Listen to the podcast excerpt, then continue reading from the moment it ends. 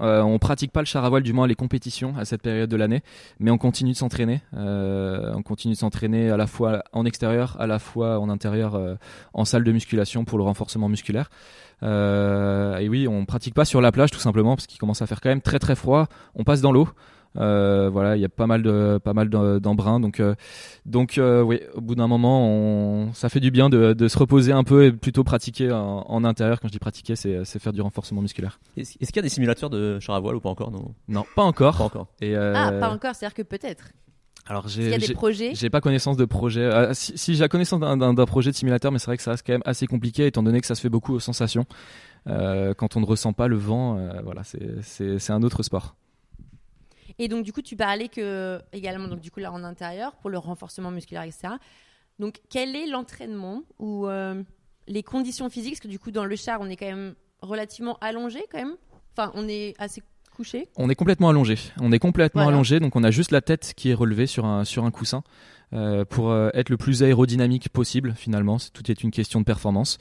Euh, et donc on s'entraîne 5 à 6 fois par semaine, mélangeant renforcement musculaire, pratique sur la plage. Donc là, ça, c'est beaucoup de répétitions forcément. On s'entraîne sur des parcours, on modifie les parcours.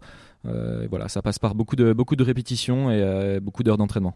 Et quels sont les muscles les plus sollicités, on va dire alors, je dirais que c'est un, sport qui est assez, euh, assez complet d'un point de vue morphologie, euh, dans le sens où euh, forcément le haut du corps, étant donné qu'on borde une voile, on, appelle ça border une voile, c'est on tire sur, un, cordage, et ça, voilà, ça, ça fait travailler les muscles du bras, que ce soit les biceps, triceps, bon, pas rentrer dans le, dans le vif du sujet, mais le dos aussi, et aussi les jambes, contrairement à ce que certains peuvent penser, étant donné qu'on pousse le char à voile un peu à la manière d'un bobsleigh lors d'un départ.